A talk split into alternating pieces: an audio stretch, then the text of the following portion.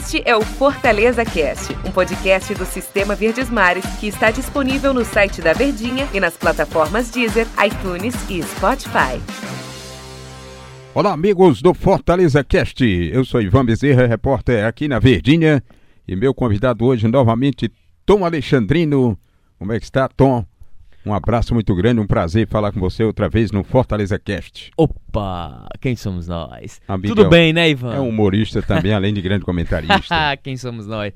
Rapaz, prazer estar por aqui, né, Ivan? Principalmente nesse momento do Fortaleza, pós-estreia de Campeonato Cearense, e algumas boas dúvidas e surpresas que surgiram aí nessa estreia, né? Que bom, né, Tom? Fortaleza venceu o Calcaia por 1 a 0. Muitos torcedores não viram esse jogo, os que não foram ao estádio. A renda nós saímos do estádio não tinha sido divulgada nenhum público, mas eu acho que deveria ter umas 7 a 8 mil pessoas lá. Não houve televisionamento e eu, quem foi viu um, uma boa partida, acredito eu. Quem não foi perdeu um jogo de muito empenho das duas equipes e o Fortaleza teve além dos três pontos algo de positivo a situação de criar uma, uma dúvida boa na cabeça do técnico Rogério Ceni, especialmente numa posição que vai rivalizar com outro jogador para o clássico, Mariano Vasquez. E fazia um tempo que o Fortaleza não utilizava o esquema de três volantes, né? Três volantes, três homens mais à frente, com um meia conduzindo esse ataque que foi que foi orquestrado pelo Mariano Vasquez com auxílio do Michel muito bom jogador, mas visivelmente ainda tá baixo fisicamente, né? A gente via em vários momentos, Ivan, o Fortaleza tocando a bola de um lado, tentando furar o bloqueio do Calcaia. A bola, quando chegava no Carlinhos, o jogo acelerava. Quando chegava no Vasquez, acelerava. No Ederson, acelerava. E aí, até no próprio Dené Bonilha, que esteve muito bem. Só quando chegava no Michel, o jogo dava uma regredida do Fortaleza dava uma segurada, puxava assim um freio de mão. Então o Fortaleza ele teve algumas diferenças nesse aspecto. É, e nos dá uma boa opção para a temporada porque são atletas de muita qualidade que fisicamente estando bem, o Fortaleza é ligado no 220 direto. E ontem teve algumas oscilações. Apesar do esquema ter voltado a esse esquema, é incrível como os jogadores aderem à ideia de jogo do Rogério, né? Mesmo há muito tempo Fortaleza não utilizar aquele esquema, desde a Série B do Campeonato Brasileiro, agora com novos jogadores, só remanescente daquele esquema quem? Tinga, o Nenê Bonilha que estava em campo. Carlinhos. O Carlinhos foi de 2019, né? Da ah, Série A. Isso. Mas a, aquela utilização dos três volantes. Ah. Só tem remanescente o Tinga e o Nenê Bonilha no e jogo. Derlei, né? Derlei, verdade, Van. É. Rapaz, como é que eu cometo essa. É esse erro, né? Tinha essa meia cancha Derlei, Jean Patrick e Dodô, né? Era exatamente, assim. exatamente. E, e aí, e aí quando o Jean Patrick se lesionou, não conseguiu retornar, o Nenê Bonilha, pufo, ganhou posição, né? No momento Isso. de lesão do Jean Patrick. Mas enfim, é uma equipe muito bem condicionada e muito bem montada e como os jogadores aderem ao esquema do Rogério. E ele falou: eu só tive sete dias para trabalhar com esse esquema de 4-3-3. Falou ontem na coletiva. Exato. E no time de baixo, como a gente chama, né? No time A, a equipe que ele imagina ser titular, o esquema habitual, 4-2-4, e na equipe de baixo, a reserva, esses três homens de meio campo com três homens de ataque. E mesmo assim, o Fortaleza se configurou muito bem. Um Calcaia bem posicionado ali no sistema defensivo, um ferrolho para você furar, mas de qualquer forma foi um Fortaleza, pelo menos até onde aguentou a intensidade no primeiro tempo, foi muito forte. 25, 30 minutos o primeiro tempo, bola na trave, duas bolas na trave, Edson Carius e o Michel entrando como elemento surpresa, Ederson se movimentando muito bem, Carius gostando muito da participação dele, o Tinga ainda está um pouco abaixo, errou pelo menos quatro cruzamentos de definição ali no primeiro tempo, jogava a bola lá, longe, em cima, sem nenhuma definição. Mas foi um Fortaleza que se comportou muito bem, até onde o físico suportou aquela intensidade inicial. Perfeito. Tom, e o que você diria que é, foi uma grata surpresa na coletiva? O Rogério Ceni disse: olha, foi a melhor, foi a melhor para exibição, a melhor partida dele no meu comando aqui. Exatamente o argentino Mariano Vasquez. Mariano Vasquez foi o, Cara que acabou com o jogo ontem. Ah, o Carius fez gol da vitória. Ok, parabéns pro Carius. Passe do Mariano. Que começou toda a jogada se a gente for observar. Mas apesar do Carius ter sido o herói do jogo pelo gol, 80% foi do, do, do Mariano Vasquez. O jogo, o dono do time, no jogo inteiro, primeiro e segundo tempo, com algumas quedas ali, algumas oscilações do primeiro tempo, foi o Vasquez. E assim, o Rogério fala, ah, foi a melhor partida sob comando e tal. Tem que dar oportunidade. Exato. Como é que ele vai efetuar o seu futebol se ele não tiver oportunidade?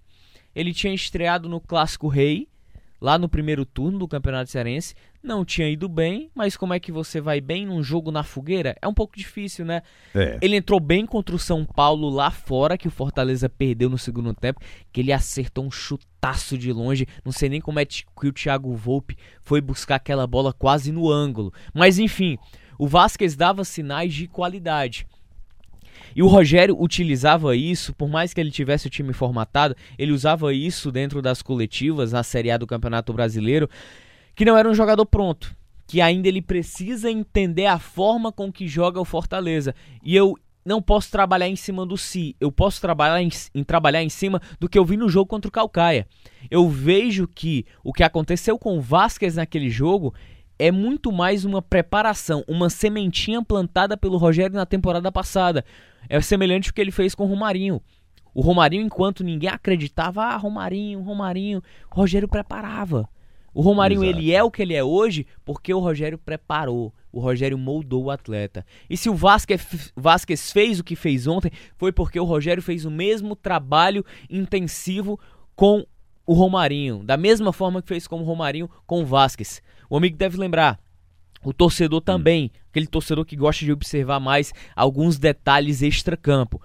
Em muitos jogos da Série A, no primeiro ou no segundo tempo, o Rogério chamava o Vasquez, hum. seja do banco ou do aquecimento. Em alguns momentos eu achava que ele ia entrar, mas não. Ele ficava conversando com o Vasquez, mostrando a prancheta, mostrando o posicionamento, apontando para o campo. Eu acho que aquilo ali já era a sementinha plantada do Vasquez em relação a esse ano. E se mostrou um jogador multifunção, inclusive surpreendendo o próprio Rogério. Né? No, no, primeiro contato, aqueles três volantes, ele atuava mais centralizado. Como estava muito fechado ali o meio do Calcaia, ele teve mais dificuldades de jogar, de furar. E o que foi que ele fez? Ele começou a cair para os lados. Hum. Teve uma hora que ele tabelou com o Tinga do lado direito, que gerou um cruzamento até, até de certa qualidade, só que a zaga tirou. Em outro momento vinha para o lado esquerdo para trabalhar até com o próprio Carlinhos, o Carlinhos que tinha, que tinha uma intensidade um pouco maior do lado esquerdo. E aí no segundo tempo Fortaleza caiu de produção. O que foi que ele fez? Ele trouxe o Michel para a primeira volância, até pelo desgaste do Michel. E aí ele tinha dois volantes que não saíam para o jogo, que era Michel e Derlei. Ele adiantou um pouquinho mais o Derlei, trocou de posição com o Derlei. O Michel protegia a zaga e o Derlei ficava mais à frente, com o Bonilha um pouco mais infiltrado, mas ele precisa de dois volantes para fazer com que essa bola chegue com qualidade. E aí o Vasquez ficou um pouco mais perdido nessa função. Aí quando ele tira o João Paulo, bota o Michel para lá, coloca Oswaldo e Romarinho, é onde o Vasquez começa a entrar dentro do jogo. E aí é onde ele surpreende, é quando o Vasquez, quando ele tira o Nenê Bonilha para colocar o Wellington Paulista e o Vasquez faz uma função que o Dodô fez naquela partida contra o Santa Cruz, que o gol do Romarinho sacramentou a passagem do Fortaleza para a final da Copa do Nordeste, segundo volante. Eu acho que é nesse momento que o Vasquez mostra toda a sua capacidade, toda a sua qualidade técnica e toda a sua inteligência de toda aquela preparação trabalhada com o próprio Rogério Ceni desde a temporada passada. Que jogador inteligente. É tanto que na jogada de origem do gol, o Calcaia vai num contra-ataque, o Boeck faz uma boa defesa, se antecipa ao jogador do Calcaia e o Vasquez está louco na meia-lua de defesa pedindo a bola para ir pro ataque. Aí o Boeck refuga, não sabe para quem tocar, toca pro Jackson, o Jackson rápido, pufo. Ou era o Michel, não lembro agora. Pufo, toca rápido pro Vasquez, que acelera o jogo, como a gente brinca no Cearense. Hum. Mola pro ataque, menino. Ele consegue um passe pro Oswaldo. E nessa assistência, nesse passe pro Oswaldo, ele já se lança para a linha de fundo como um ponta. E chega à linha de fundo, o Wellington Paulista puxa o sistema defensivo e o Carius como elemento surpresa. Então Vasquez, ele foi o grande ponto-chave do jogo. Foi o ponto-chave da atuação do Fortaleza. Foi, digamos, o condutor do Fortaleza dentro da partida. Então, vitória do tricolor, 80% na conta do Vasquez, 20% pela persistência, pela inteligência, pela qualidade, pela capacidade, pelo faro que a gente já conhece do Edson Carius, né, Ivan? Exato. E aí, Tom, fica o lançamento da dúvida para o Rogério Senna. Dia primeiro no sábado tem um clássico com o Ceará. O time titular ficou fora, mas eu acho que o, o Vasquez vai para cima do Marlon brigar por essa posição, porque é a única dúvida que vai restar na cabeça do Rogério Senna para esse clássico. E aí, ele, ele tem uma dúvida interessante, Ivan, torcedor. Não sei se já condicionado para o clássico, né? Porque na concepção do Rogério foi, digamos, um experimento, surpreendeu. Hum. Mas em termos de ofensividade, o Vasquez ele tem um, um condutor muito maior. E aí, já que ele deve adotar o esquema, vamos pensar aqui. No jogo contra o Calcaia, o Romarinho voltou a atuar pelos lados. Normalmente o Romarinho atuava por dentro. Yeah, é, o Marlon foi aberto contra o Vitória, mas falando de Série A, Heredinho, Oswaldo e o Romarinho mais por dentro, como aquele homem condutor do meio. Mas você tem esse homem de característica, que é o Vasquez. E aí você pode fazer o seguinte: se você condicionar bem durante os treinamentos ao longo da semana, Romarinho ocupando a função que era do Edinho, Oswaldo do lado, do lado esquerdo e o Vasquez por dentro. Aí Felipe, Juninho e Wellington Paulista. É mais ou menos essa condicional. Ah, Tom, se você fosse o Rogério Ceni, você ousaria em já utilizar o Vasquez de saída? Pelo que ele demonstrou ontem, ele, ele ganhou, ele cativou o lugar dele.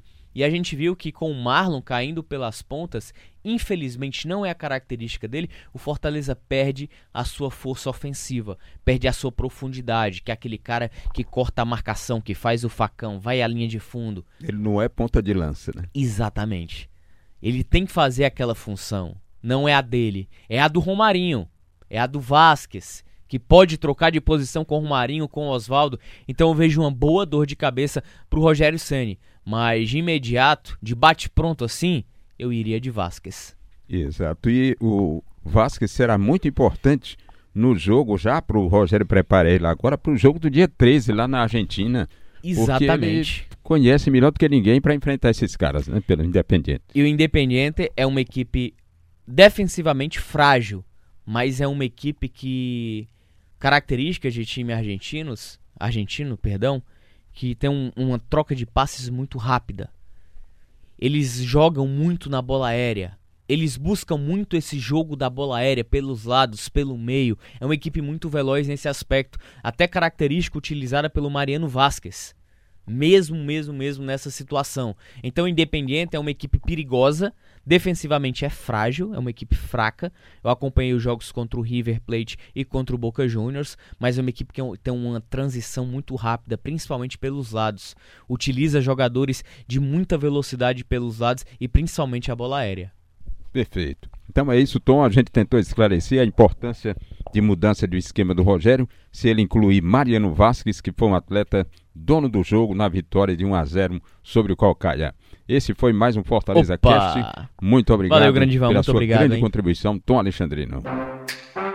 Este é o Fortaleza Cast, um podcast do Sistema Verdes Mares que está disponível no site da Verdinha e nas plataformas Deezer, iTunes e Spotify.